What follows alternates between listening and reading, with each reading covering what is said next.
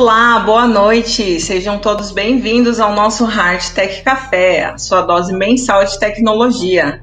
Eu sou a Clara Moura, Head de Change Management na Imetrics. Hoje o nosso bate-papo é sobre otimização de custos em cloud. E para participar dessa conversa, temos aqui a nossa diretora de plataformas digitais, a Patrícia Batagello, Boa o André noite, Rocha. Boa noite, Pati. Temos o André Rocha, arquiteto de cloud na AWS. Oi, André. Boa noite, pessoal. Prazer estar aqui com vocês hoje. O Dalbi Arruda, CEO da Copersucar. Oi, Dalbi. Oi, pessoal, boa noite. Obrigado pelo convite, Clara. E a Patrícia Maranguelo, nossa superintendente de operações de TI na Lelo Brasil. Sejam muito bem-vindos.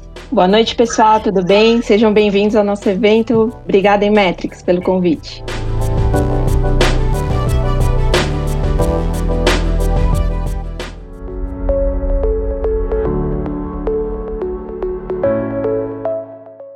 Para diversas empresas, a pandemia impulsionou a migração para a nuvem e, com isso, tivemos um novo cenário para as operações de tecnologia. Diferente do que acontece no ambiente com servidores locais, quando se trabalha em cloud, é preciso ter uma série de cuidados e preocupações em relação a custos e planejamento de capacidade. Pensando nisso, eu gostaria que vocês comentassem sobre os desafios e as soluções para os negócios que buscam ser mais competitivos e que querem operar em cloud. Dalbi, começando aqui com você. Quais os maiores desafios enfrentados pelas empresas que migram para cloud? E olhando especificamente para a Copersucar, quais principais desafios é, vocês estão passando, já que vocês estão é, passando por essa migração agora? É muito importante para que, que essa transição aconteça de uma forma sustentável para a TI para o negócio, que antes de mais nada seja um tema estratégico da companhia. Né? A gente tem muita dificuldade para lidar com, com, com as dores e, e mais ainda, talvez, para capturar os benefícios de um processo desse, se a gente limitar esse, essa transição toda a uma iniciativa da TI que tirou o seu ESIS de algum lugar e levou para um outro lugar que agora ela, ela costuma chamar de nuvem. É importante que, que, que, isso esteja atrelado a alguns objetivos maiores de negócio, ainda que a gente não tenha toda a clareza de como nós vamos percorrer isso. É importante que a gente queira algo além é, do, dos serviços e da infraestrutura de TI, como você colocou, né? Uhum. E, e tem algumas outras, algumas outras pegadinhas ou alguns outros pontos que a gente só, só, só entende depois que começa a pisar nele. E um dos que eu queria destacar é a questão dos ciclos de planejamento do negócio, né? Assim, estar em nuvem ou estar na nuvem ou estar consumindo e provendo serviços numa, numa, numa infraestrutura e numa arquitetura mais, mais flexível, mais escalável, é, exige da gente uma, uma adequação, uma adaptação, uma mudança no, no, no, no modo tradicional de se pensar os ciclos anuais. Né? Nós somos é, treinados, nós fizemos a nossa carreira assim, a gente fez sucesso assim, a gente acertou e errou em ciclos anuais. Então a gente planejava lá em dezembro, para quem é de janeiro a dezembro, aprovava e executava de janeiro até o outro dezembro, prestava conta no outro dezembro e, e esse ciclo se repetia. E a gente tem que começar a buscar é, variações para esse ciclo. Não dá mais para a gente conviver com esse ciclo tão engessado, né? Não dá para em dezembro eu saber o que vai acontecer é, no outro dezembro.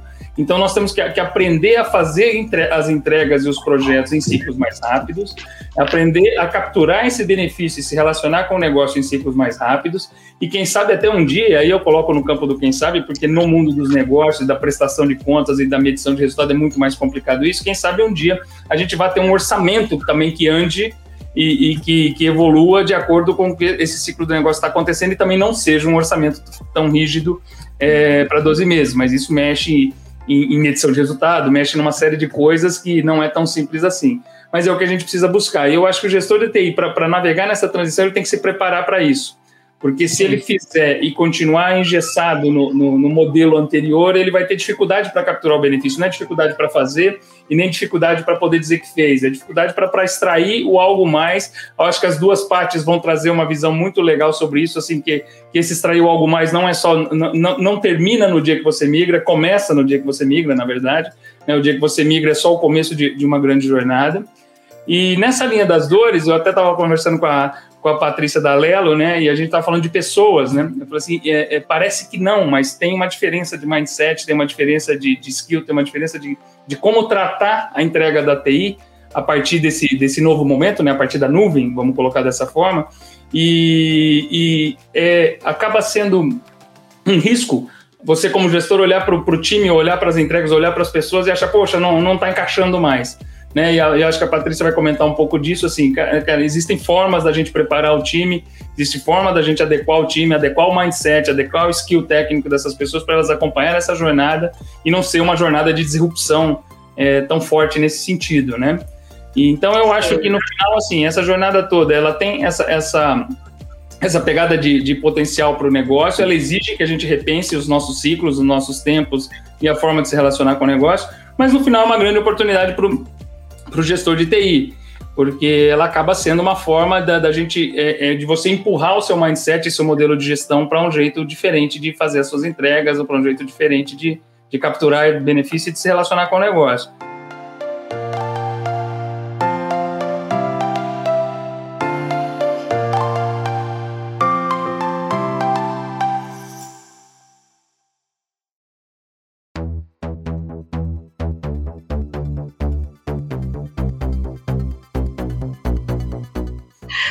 Ô, Pátia, Lelo, como foi esse desafio para vocês? Bom, a gente começou esse desafio lá em 2017. Então, quando a Lelo começou um movimento de transformação digital. Então, teve uma mudança e vem acontecendo ao longo desses anos de cultura dentro da própria empresa. Então, a gente não está falando só mais de tecnologia, a gente está falando de corporação, a gente está falando da Lelo como um todo. E como é que a gente escolheu migrar para a nuvem? Como é que a gente fez esse movimento? É, a primeira onda nossa foi a Forceps. Então, nós tivemos uma incidência em produção, no ambiente de produção, nós já tínhamos algumas coisas em cloud, mas nós tomamos ali uma decisão rápida de mudança é, de uma aplicação nossa para um ambiente já totalmente cloud. Então, esse foi o primeiro movimento nosso. É, depois que a gente foi pensar num ambiente de homologação, a gente foi pensar num ambiente de testes, e depois nós fomos é, pensar em como montar essa jornada que o Dalbi falou. Depois que a gente entendeu o que nós queríamos fazer, olhando muito os nossos produtos, olhando muito a nossa estratégia de negócio, entendendo qual seria o movimento correto para fazermos dessas aplicações e em que tempos essas jornadas deveriam acontecer, a gente começou a estruturar efetivamente um plano de mudança. É, e aí sim, nós é, trouxemos a AWS para trabalhar conosco, nós fizemos todo um planejamento desse movimento, dessa saída, e qual que foi o nosso grande investimento? Foi nas pessoas. Então, prime o primeiro movimento nosso foi capacitar o time para quê? Para que dentro da Lelo a gente tivesse os melhores especialistas focados nessa jornada. É, a gente teve a oportunidade de participar do Digital Jump, que é o maior evento aí de, de treinamento da cloud, é, da, da Amazon mundial. E nós tivemos mais de 130 profissionais capacitados, fazendo mais de 400 treinamentos aí é, no período de seis meses. Então, nosso primeiro movimento foi olhar as pessoas, como que o time ia é, conhecer esse ambiente e depois ele ia cuidar desse ambiente. Fazer um movimento para cloud é, é um movimento super bacana, é um movimento legal, mas é um movimento também que a gente tem que tomar muito cuidado, porque ele é muito permissivo. Então a gente pode escalar, a gente pode crescer, a gente pode desenvolver de maneiras diferentes, mas aí a gente estoura o nosso orçamento, a gente estoura custos, a gente estoura o produto, a gente não consegue experimentar de maneira eficiente. Sim. Então, esse foi um dos movimentos que é, eu entendo que foi de maior sucesso para nós, foi olhar as pessoas. Trazer um outro uh, movimento muito importante é o patrocínio. Então, ter o patrocínio da diretoria, de toda a, a, né? de toda a liderança, ele é primordial também. Por quê? Porque isso desce. E não é mais um movimento de tecnologia, é, não é mais um movimento só de TI. É, a empresa toda hoje passa a olhar o nosso produto de maneira mais rápida, de maneira mais ágil, é, de maneira mais efetiva quando eu quero evoluir ou quando eu quero experimentar. experimentar produtos hoje é, permite para nós da Alelo ter uma agilidade muito maior. O time to market nosso hoje é diferente. Né? A gente pode dizer hoje, é, depois do mês de maio, que sim, estamos 100% migrados uh, para a cloud é, e operando com baixíssima incidência é, de problemas é, e com eficiência. Acho que a Paty agora vai contar um pouquinho mais como é que a gente consegue essa eficiência, como é que a gente faz esses movimentos, e aí eu vou trazer depois também um pouquinho como é que a Lelo fez isso.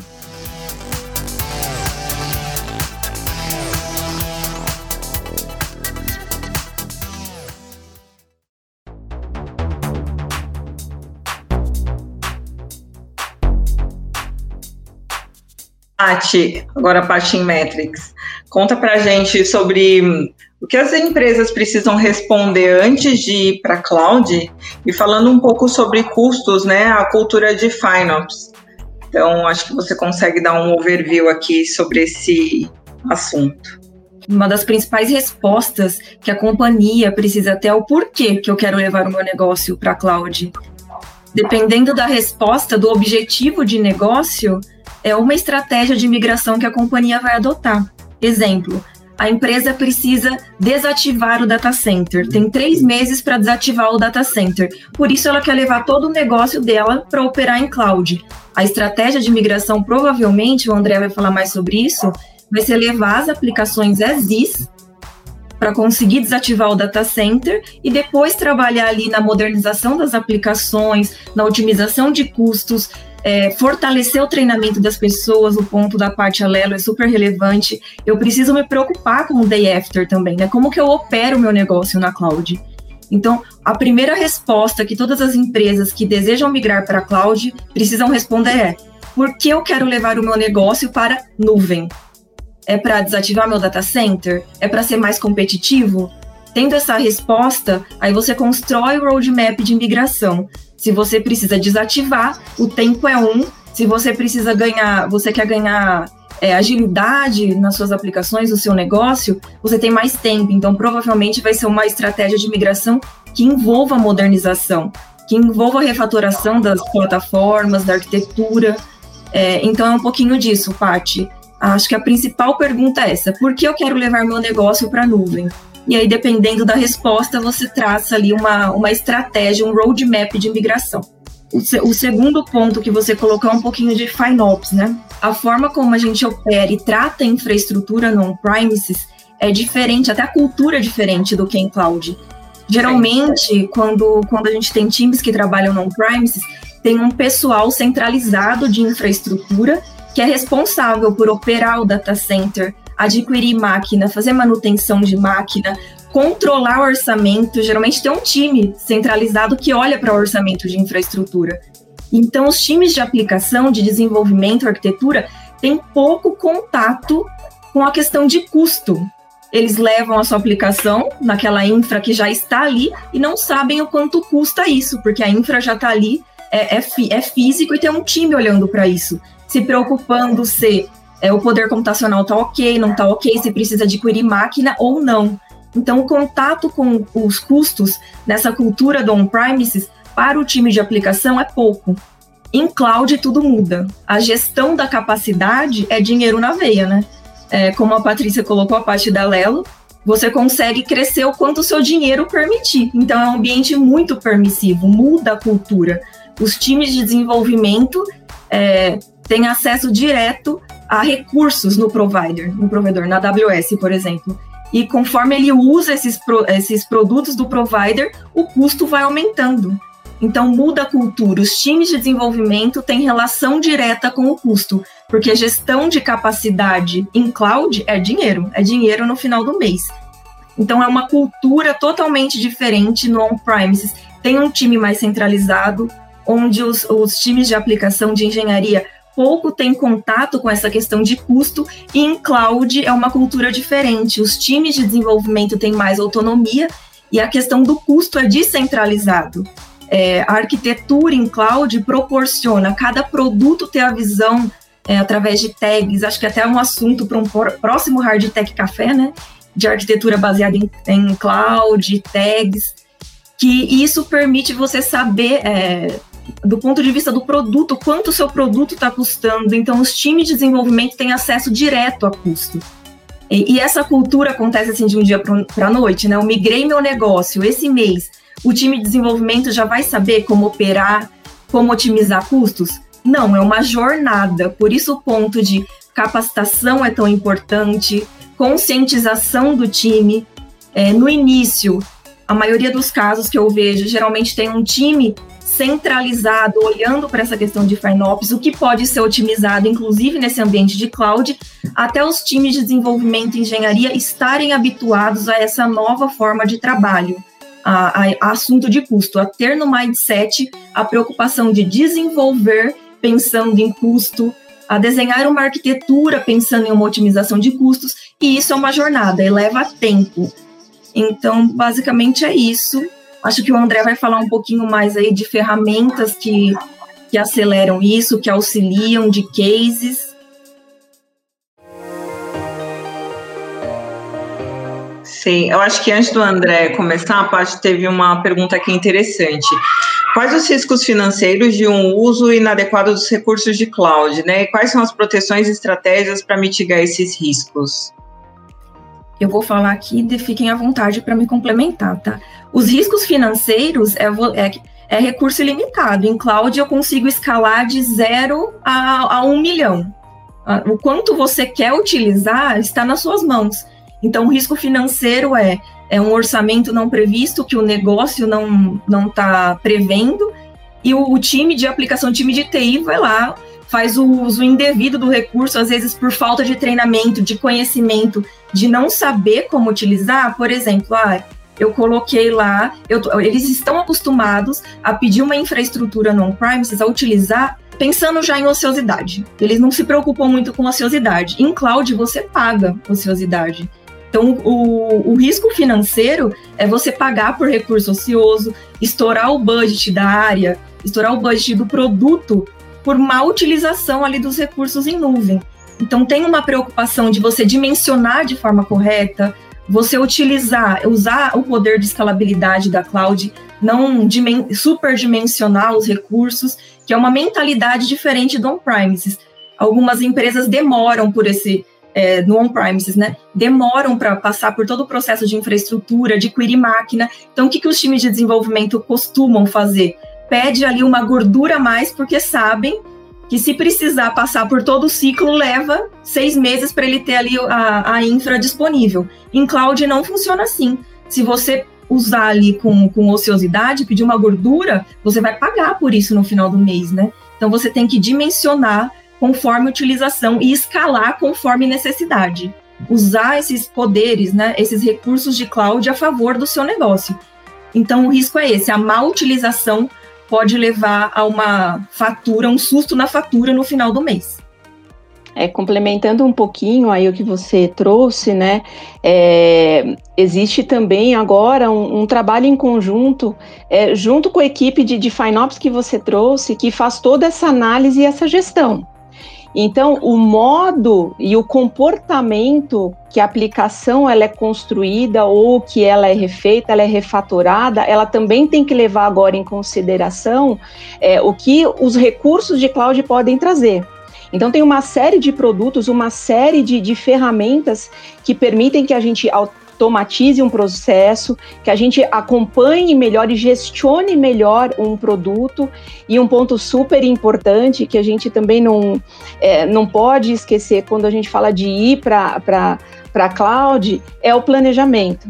Então, conhecer e montar uma estratégia é, de virada, de mudança, ela é primordial para a gente não cair em algumas pegadinhas. É, então, você começa com uma onda menor, analisa, vê o comportamento, já coleta alguns ganhos. O ganho ele é, ele é visto logo no, no, a partir do momento que você já faz a virada. Então, se você faz uma primeira medição, você já, já enxerga isso. E aprender a fazer uma próxima onda, fazer uma próxima virada, já com esses aprendizados. Né? Então, eu acho que a experimentação de, de cloud e a, a estratégia a ser definida no momento da, da virada são de suma importância.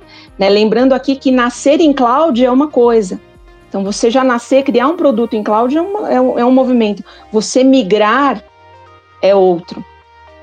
Né? Então, uma, uma, um ponto super importante é a estratégia e, e, conhecer os momentos de migração e o que você pode extrair de benefício a partir do momento zero, que nem você falou, day after.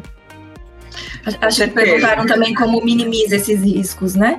Tem uma isso. série, como a, como a parte da Lelo colocou, tem uma série de ferramentas que suportam isso. Então, você consegue configurar é, máximos que a sua aplicação pode usar de, de valor mesmo, de recurso. Ah, eu quero que a partir desse valor comece a gerar alertas, por exemplo, por exemplo, para o time de FinOps ou para o gestor de produtos, para avisar que tenha, tem algum comportamento errado nesse produto, está usando além do que eu esperava. Então, os providers proporcionam esse ferramental para suportar aí a, os times nessa questão de FinOps. Então, o negócio tem visibilidade do quanto está gastando, o time de TI também tem visibilidade e se está tendo comportamento estranho, se aquele produto está extrapolando o valor que foi combinado ali ou não. Então, tem um ferramental dos, dos providers que suporta isso.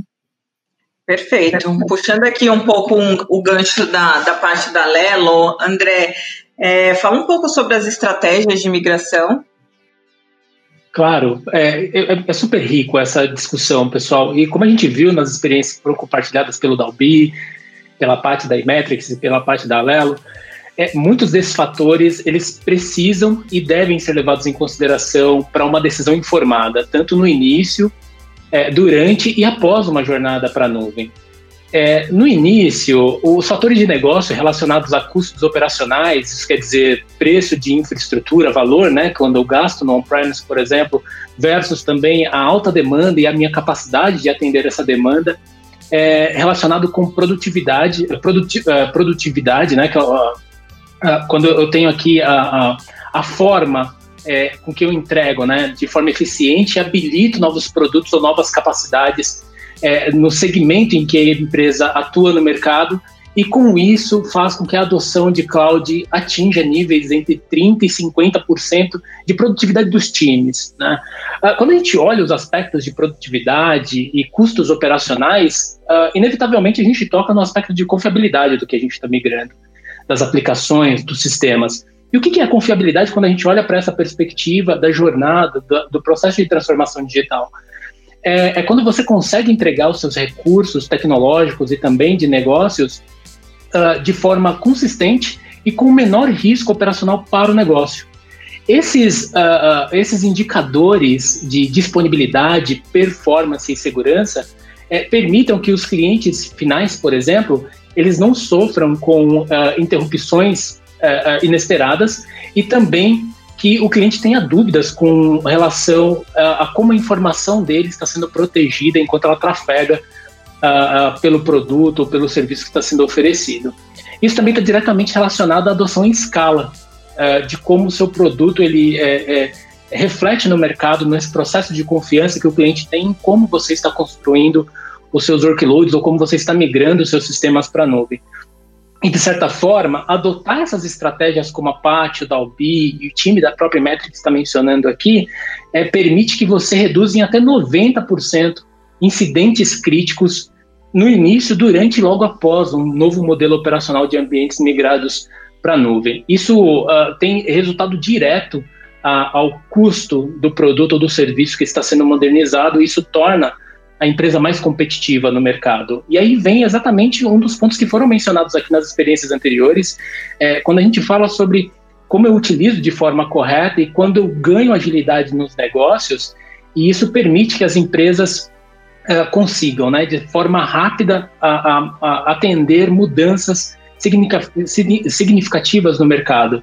Um grande exemplo é exatamente um dos pontos que a Clara abriu o nosso o nosso Hardtech Café de hoje, pessoal, é, quando ela menciona que o, o processo que a gente vem passando com a pandemia, de certa forma, impulsionou a digitalização das empresas e acelerou muito a como as empresas se adaptam a essas mudanças é, de mercado, né? E esse processo de adoção de nuvem, né, esse esses indicadores mencionados aqui, confiabilidade, agilidade de negócio, custos operacionais, produtividades, é, eles estão diretamente a, a, atrelados a esses a, indicadores, vamos dizer assim, né? E não e por último e não menos importante, que eu acho que é um dos temas foco do que a gente trouxe aqui para para os nossos uh, participantes, essa questão da otimização de custos em todo esse processo. Né, onde a gente habilita as empresas a se tornarem mais competitivas a partir de uma adoção consciente e informada de nuvem, né, de cloud computing.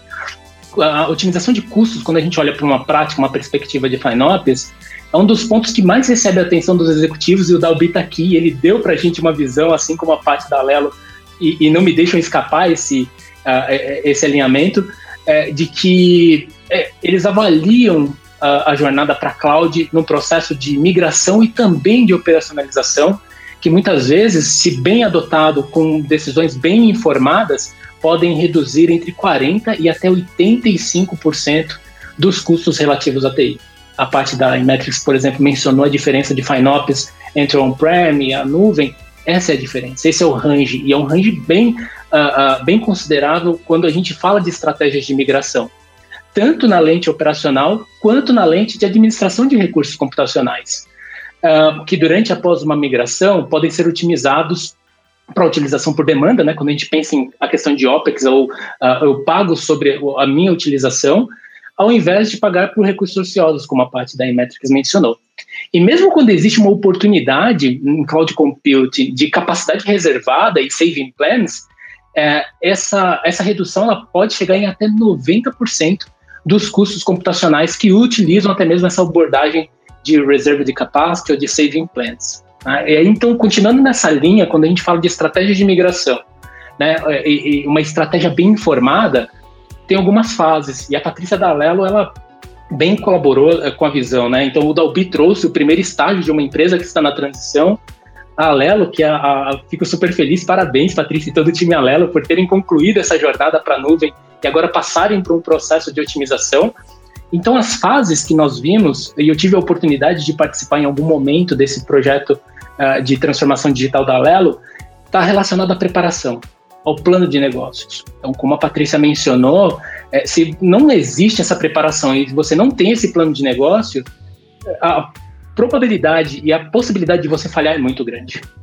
É, e logo em seguida, quando a gente começa com ondas menores, pegando uh, ambientes menos complexos e aprendendo como esses ambientes interagem na minha, uh, na minha arquitetura-alvo, então eu passo a ter um portfólio discovery dessa arquitetura, desse sistema e também passo a aprender, ter um planejamento de como eu mapeio minhas dependências e também como a minha jornada para a nuvem acontece. Dito isso, o próximo step é você começar a fazer design das suas arquiteturas.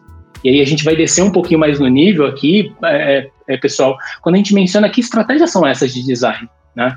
Então, a, a, a, logo após o design, você realiza as suas migrações e você passa a validar suas aplicações já rodando no cenário híbrido ou cloud native. Né? E aí, a partir daqui, acontece um ponto muito importante, que o, o bem colaborou aqui, pessoal, que é, é um novo modelo operacional. Uh, o, o, os aspectos de custos operacionais que nós tínhamos antes, é, apesar de eu conseguir até utilizar as mesmas ferramentas, o modelo operacional muda.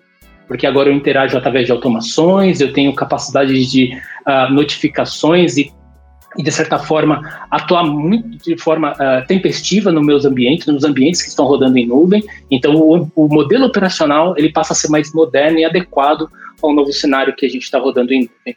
E as estratégias mais comuns de migração, quando a gente olha essa, essas fases de, de, de, transformação digital que foram mencionadas aqui, uh, tem a questão do rehost, né, do replatform, do repurchase, quando eu, uh, eu tenho ambientes que eu tenho custos de licença no on-premise, por exemplo, e eu levo esse workload com os mesmos custos por conta de requirement, compliance, regulatório, e eu pago também essas mesmas licenças em cloud computing. Isso é permitido, né? É, e, e dependendo do cenário da empresa, é até recomendado para que se mantenha esse compliance, você tenha, obviamente, viabilidade de fazer essa migração.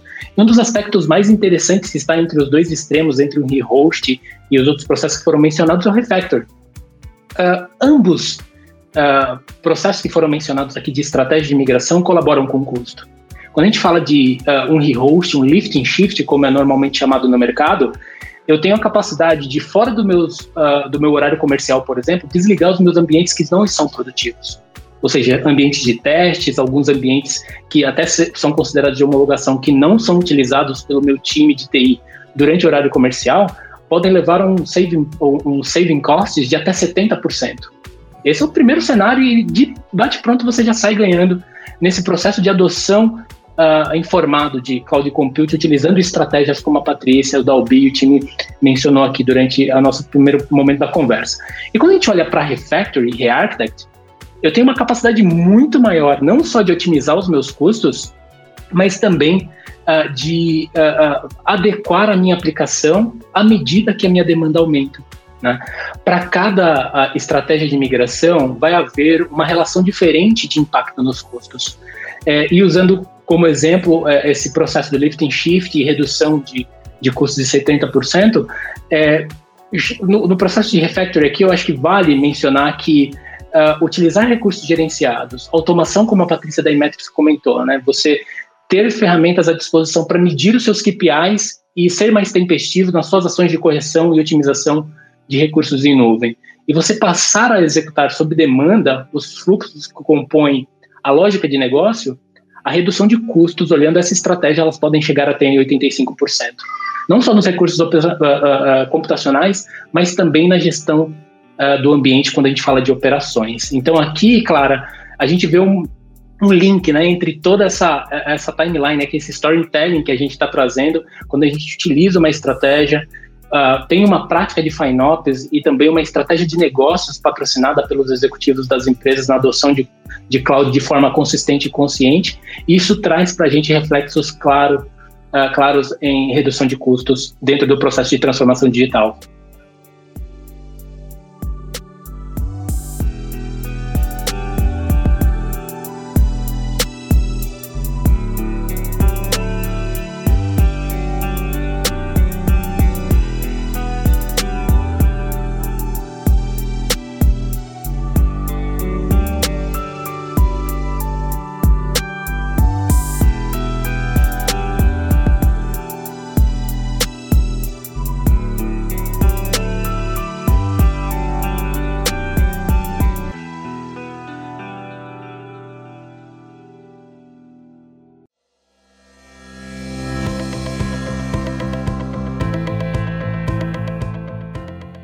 Curiosa para fazer uma pergunta para o André. André, pela sua experiência, qual, qual é o caminho de migração que é mais adotado pelas empresas? Assim, no meu dia a dia, o que eu mais vejo é rehost, pela, pela estratégia que as empresas têm, o objetivo de desativar o data center. É o que, é, o que eu mais vejo. Na sua experiência, qual, qual é a estratégia de, de migração que as empresas vêm adotando? O que vocês mais veem? É uma, uma ótima pergunta. E aqui, uh, baseado na minha própria experiência, trabalhando com o time de professional services no Brasil e em Latam, uh, o cenário tem sido um pouco diferente. Há alguns anos atrás, em 2016, em 2017, por exemplo, era muito comum ter esse cenário de lift and shift e você levar a maneira como o workload está para a nuvem. Uh, dos projetos que eu tenho participado nos últimos anos, que são projetos uh, globais, é, é, é considerado e e, e os, os nossos clientes enterprise têm buscado muito o processo de modernização de aplicações. Então a gente olha um processo de migração, não é só mover uma VM de um lugar para o outro. Não, eu preciso otimizar como a minha aplicação utiliza meus recursos computacionais. Eu preciso entender como a minha aplicação que roda hoje no standalone e eu tenho um custo da minha capacidade ociosa, né, por, pelo fato de eu ter essa aplicação consumindo 20% do meu recurso computacional, eu preciso levar isso de uma forma otimizada para a nuvem.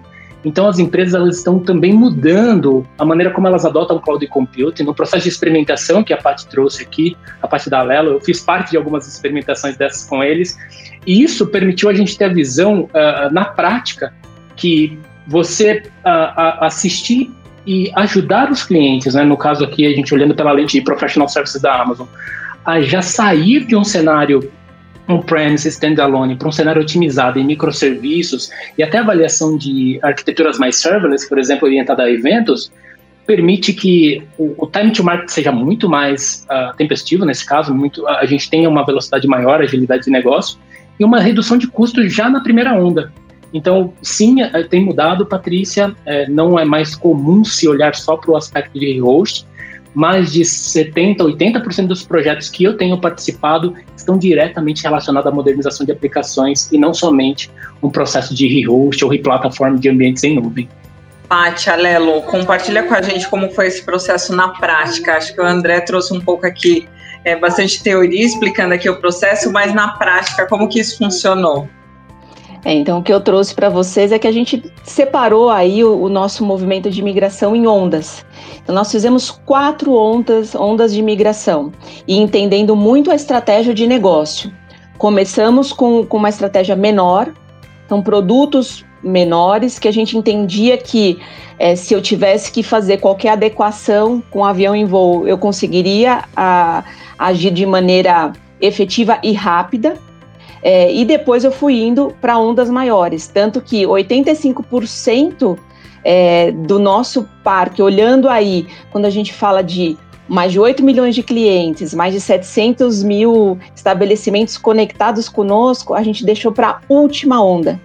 Então, isso aconteceu na quarta e última onda. Então, nós experimentamos aí é, uma jornada com produtos um pouco menores, não tão menores, mas deixamos para o final para coletar os aprendizados nessas primeiras ondas. Então, apesar da última ter sido a maior, por exemplo, a gente já entrou com 80% da nossa pipe totalmente automatizada. Então, o que, que quer dizer isso? É, eu consigo, eu já entro uh, totalmente com as minhas pipelines prontas, rápidas e efetivamente é, ágeis. Nós diminuímos aí é, de algumas pipes que levavam cerca de 65, 70 minutos para 10 minutos.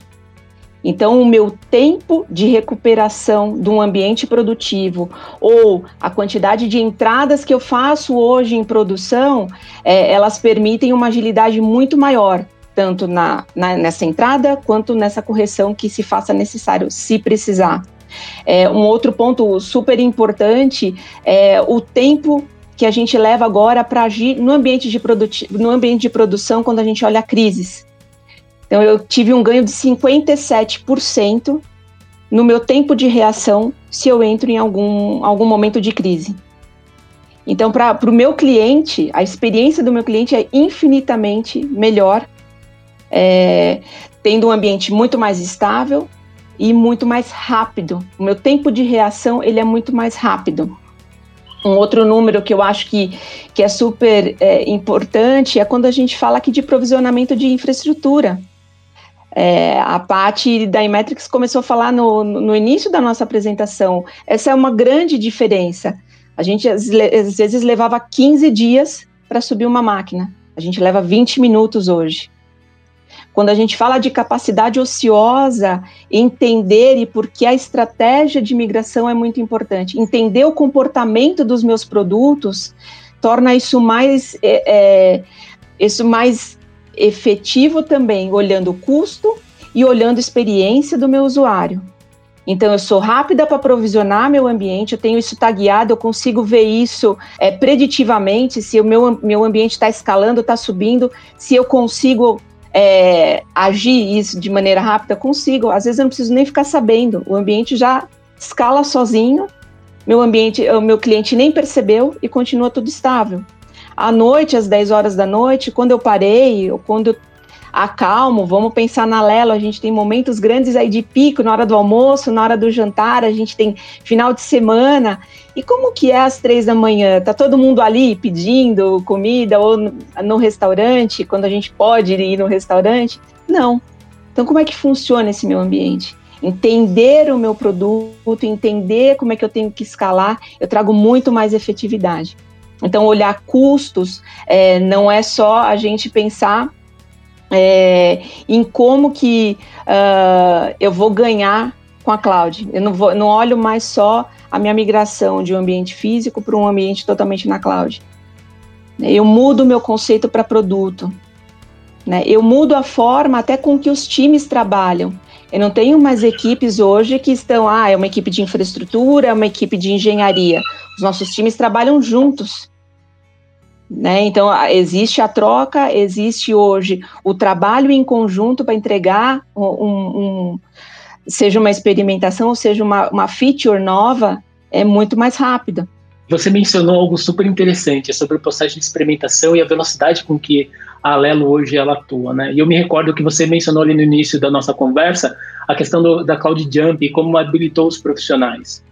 E eu lembro que eu tive a oportunidade de fazer parte do, do de, a, a, parte da jornada cloud da Alelo ali na parte de operações, né? Então a gente tinha diferentes work streams. Eu lembro que dentro da work stream de operações é, eram utilizados alguns frameworks que permitiram uh, dar essa visibilidade para o time de como otimizar os custos, recursos e também outras work streams que uh, tocavam diretamente nessa parte de uh, educação financeira, vamos dizer assim, cloud econômicas. e você mencionou um ponto super interessante que uh, de certa forma, essa visão estratégica que você teve, que a Lelo teve, apoiou na formatação da, da estratégia, na adequação dos processos e no treinamento dos profissionais. E aí tem um ponto interessante quando a gente fala de ferramentas que você vem mencionando, Patrícia, que as ferramentas permitiram a Lelo medir de forma ah, correta os KPIs que vocês estavam buscando na transformação.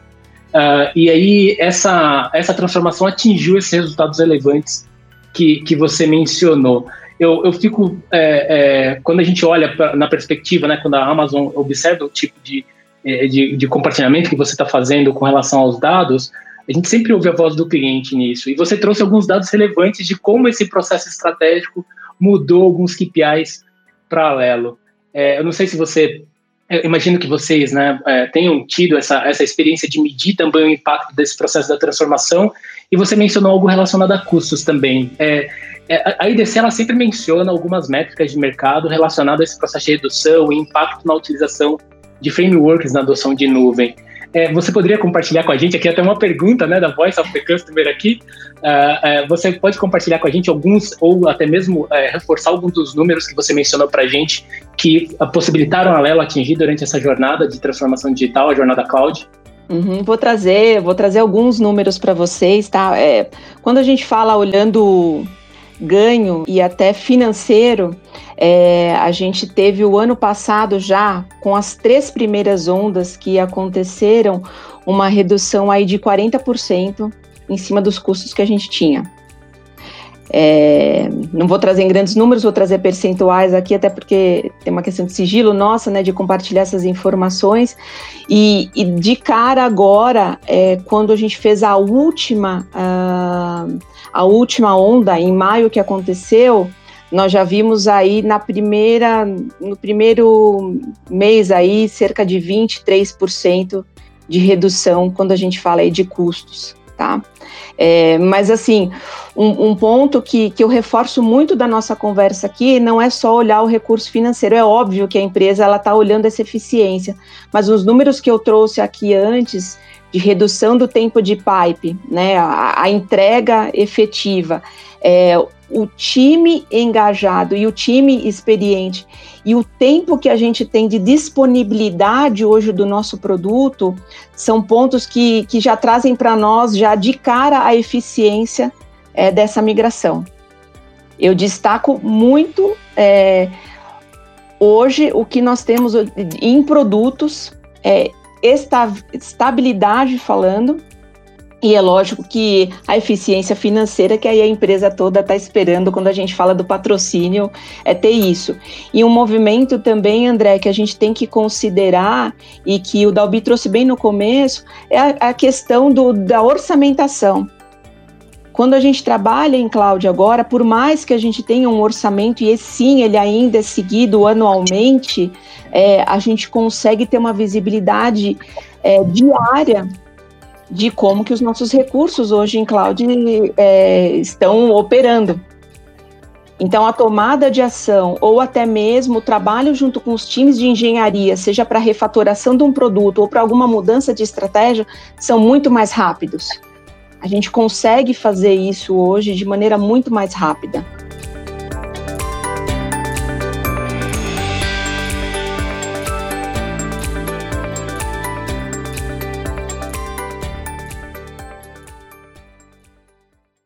Eu vejo muita a questão de migração para cloud como, em três pilares, né? Acho que são pessoas, como você colocou, parte. Precisa capacitar o time, pessoas, mudança de processos.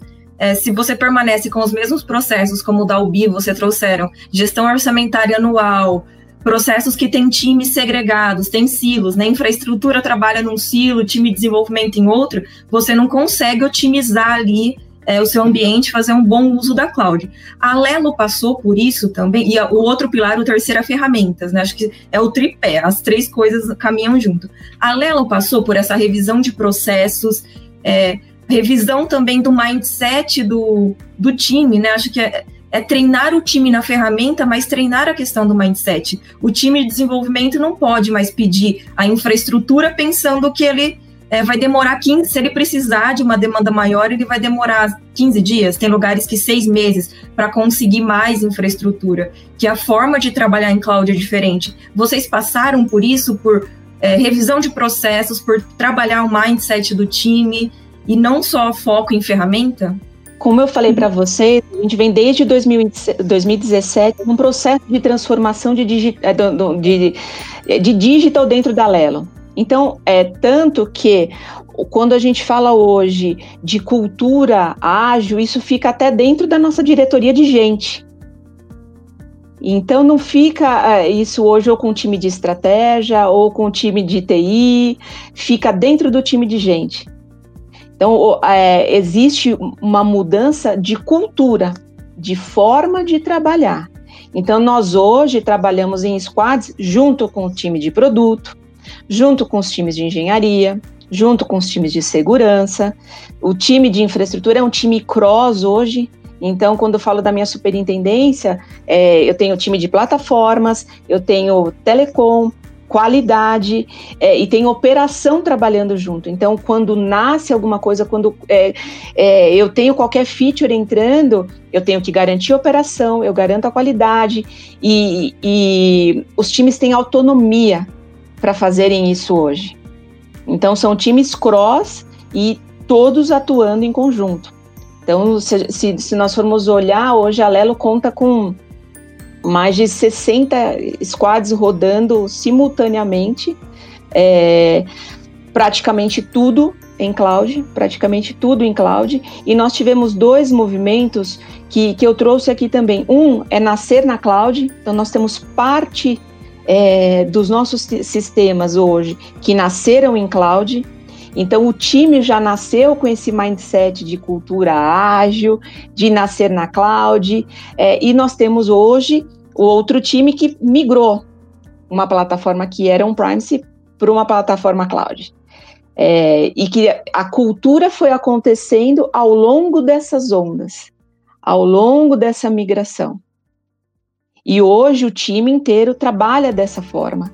É, foi uma mudança que também não acontece de uma hora para outra, que também leva um tempo para acontecer e que, mais uma vez, eu vou reforçar aqui: patrocínio. A gente não consegue mudar é, uma cultura baseada só dentro de tecnologia. Transformação digital hoje, ela não é mais tecnologia. Dalbi, traz um pouquinho das lições aprendidas no seu processo eu trago, mas assim, se eu, se eu tivesse é, ouvido a Patrícia antes, eu ia trazer a dela. Né? Foi perfeito. Eu acho que, que todas as lições que a gente puder trazer aqui, elas vão contribuir, mas talvez a mais importante foi a que a Patrícia falou, assim, é um tema de gente. E eu acho que da forma como você descreveu, Patrícia, a importância disso dentro da cultura da empresa, e como que gestão de pessoas e gestão do ambiente e, e tudo isso colabora demais para que esse processo seja bem sucedido, é, é, eu acho que talvez seja o ponto mais importante. É, nessa, né, nessa minha última fala aqui, nessa fala de, de, lições aprendidas, eu trouxe aqui dois paradoxos de nuvem que talvez o, o André, a, a Patrícia da Imetrics e mesmo você, Patrícia, da, é, é, podem, podem estar vivendo isso na pele e a gente está se preparando para viver, né? O primeiro diz assim, né? Na nuvem o custo unitário tende a zero, mas o custo total tende a infinito. Então, assim, é, isso tudo que, ela, que o pessoal explicou aqui é, é, é extremamente necessário para a gente não cair nessa primeira armadilha. E é fácil de cair né? E o segundo paradoxo é esse: você vai ser taxado como louco se você não estiver fazendo suas entregas em nuvem. E você vai ser taxado como louco se você estiver fazendo só isso sem, sem gerir isso e sem tomar cuidado com esse crescimento, né? Que no fim um remete ao outro.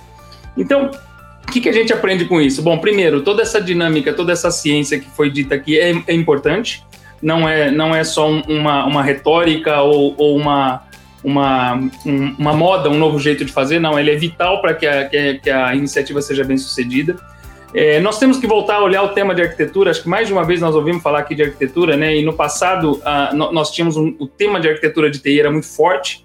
É, com a evolução, com os ERPs, com a forma de entregar a solução que a gente tinha nos últimos 20 anos, o tema de arquitetura se simplificou porque não tinha muito é, é, caminho diferente para se entregar uma solução, né? Você olhava para o teu RP, via ali o que ele podia fazer e dava um jeito. É, o tema de gerir capacidades, né? A gente fala de capacity. Tem reunião de capacity desde que eu, me conheço por gente no mercado de TI. Só que antes a gente fazia para ver se não estava passando de 70%, né? Agora a gente vê para se preocupar se está abaixo de 80, de 90 de uso, porque a ideia é que você use todo o capacity, não o contrário antes que era o, o tempo de limitar o capacity para salvar espaço, né? Eu sou do tempo, André, que, que é, fazia-se o refresh do hardware e deixava a CPU desabilitada porque senão ficava rápido demais. Aí o usuário ia achar que aquilo estava muito rápido e ele ia acostumar, entendeu? Então, para você, assim, é a anti-nuvem, né? Eu não sei qual, qual, qual, é o nome disso, se um é nuvem e o outro é pedra, então, né? Então, eu sou desse tempo, eu vi isso acontecer. Né? Então não é que me contaram, eu vi isso acontecer e a gente abriu mão de, de, de se preocupar com esse desse tipo de coisa, né? E existe um outro desafio que aí é para o André, para a Metrics, que é assim: quanto mais serviço a gente adiciona é, na nossa arquitetura de nuvem, menos nuvem ela fica né? Assim, então eu, eu quero a nuvem, mas eu quero que você também cuide de tudo isso para mim. Eu quero que você faça não sei o que, eu não quero me preocupar com nada, eu não quero nada disso. Cara, assim, no final do dia você não tem uma nuvem, você tem uma, uma fatura de um negócio lá que você quase volta com on-premise, você quase volta, não volta, mas quase volta. Então essa, essas competências acabam, assim, é o tempo dessas competências renascerem dentro das nossas casas, porque senão, é, quanto mais serviço você põe em cima, menos nuvem é, você vai ter. E o, e o, o último ponto que, que também acho que ficou muito claro na fala da, da Patrícia da Lelo, é assim: não é mais projeto, é produto, né? A gente fez a vida, a gente ficou famoso na TI, a gente se destacou dentro das empresas entregando projetos, né? É, é muito comum, se vocês olharem por aí, assim, o PMO corporativo está muito perto da TI quando não está com a TI, dependendo da organização. Porque assim, a TI aprendeu a fazer projeto, a TI é boa de fazer projeto, a gente começa, a gente termina, a gente vira à noite, a gente tem toda aquela competência só que não é mais um tema de projeto, agora é um tema de produto, né? Porque quando a gente está tá lidando com, com tanta capacidade, com tanto serviço, com tanta ferramenta digital, é, é, não é mais importante começar e terminar, é mais importante entregar o valor que estava combinado naquele tempo, independente do, do, do, projeto ter acabado, porque ele pode ter acabado errado, né? Então, fatiar, saber entregar isso, saber dar visão de produto para isso, talvez seja tão importante quanto tudo isso que a gente falou. Então, assim, as lições aprendidas é um pouco disso tudo, cara é, é, assim, tem que mergulhar, tem que trabalhar, não é tão simples assim, não é só migrar para a nuvem. Paty Batagelo? Acho que qualquer, qualquer lição aprendida que eu fale aqui, além do que a, a parte da Lélia e já colocaram, vai, vai ser a, repetitivo. Acho que foco em pessoas precisa é, se preocupar com a capacitação das pessoas, são as pessoas que levam o seu negócio para a nuvem, são as pessoas que vão operar o seu negócio em nuvem. É importante investir, porque o mesmo time que opera on-premises é, vai operar nuvem. Então, como que eles fazem essa migração de conhecimento? O conceito é, da computação é o mesmo, a forma de fazer é diferente. Então, tem que capacitar, como a parte da Lelo colocou, investir em capacitação, acho que o, o, maior, a maior lição é essa, foco nas pessoas, porque são as pessoas que vão operar o negócio em nuvem, elas têm que ser o centro dessa migração e você tem que saber o porquê que você quer levar o seu negócio para a nuvem. Negócios, empresas que não sabem o porquê estão fazendo isso, tendem em algum momento fracassar e se perder na estratégia. Então, ter essa resposta do porquê é muito relevante. Vocês também estão passando por essa revisão de processos na empresa? A gente está revendo a nossa arquitetura, na verdade. Né? Existe um reposicionamento do que eram os serviços que a TI entregava e quais eram os serviços centrais. Eles ganham um novo papel e nós começamos a olhar para as oportunidades agora onde a gente não olhava. Porque, assim, de uma forma muito simplista, onde o ERP não ia, eu também não ia. Então uhum. agora a gente, o ERP continua sendo o nosso core central, mas ele ganha um papel, ele tem um lugar na sala de estar, mas não é mais no centro da sala e a gente começa a olhar nessa borda, então a gente começa a olhar processos que a gente não olhava antes. Essa é, que é a verdade do que a gente está vivendo como experiência agora. Quando a gente olha só para um dos pilares, a gente tende a se perder, a estratégia de migração se perde.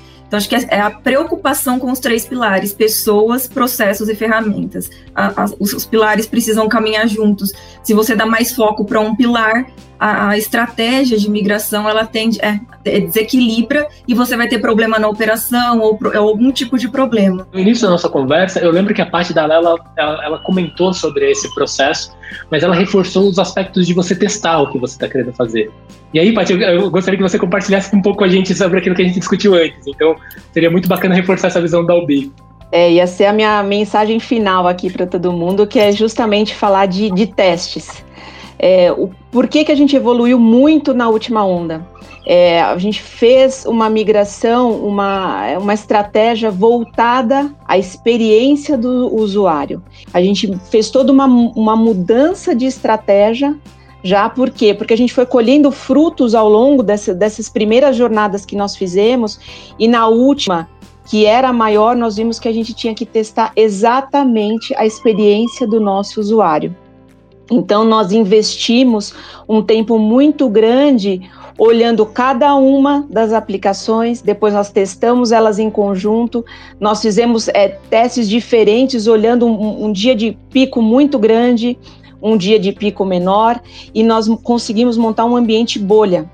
Então, nós montamos um ambiente apartado, exatamente com o que a gente ia é, levar nesta última onda e ficamos por um bom período testando. É, mediante a esses testes, ao sucesso que a gente teve durante essa execução, a gente foi muito mais tranquilo é, para a data da virada. Isso trouxe, aí quando a gente fala de pessoas, um conforto para o time incrível. A vibe do pessoal, é, a tensão que aconteceu durante é, essa última janela foi muito mais leve do que as outras. Então, testar, testar, testar. Mas não é só testar olhando a eficiência do negócio que está indo, a experiência do nosso usuário. Acho que essa é a minha mensagem aí que, que eu poderia trazer para vocês.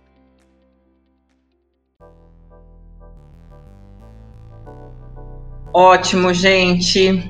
Infelizmente, nosso time acabou. Agradeço muito a participação de vocês. Acho que nosso papo foi super rico. É, então, muito obrigada.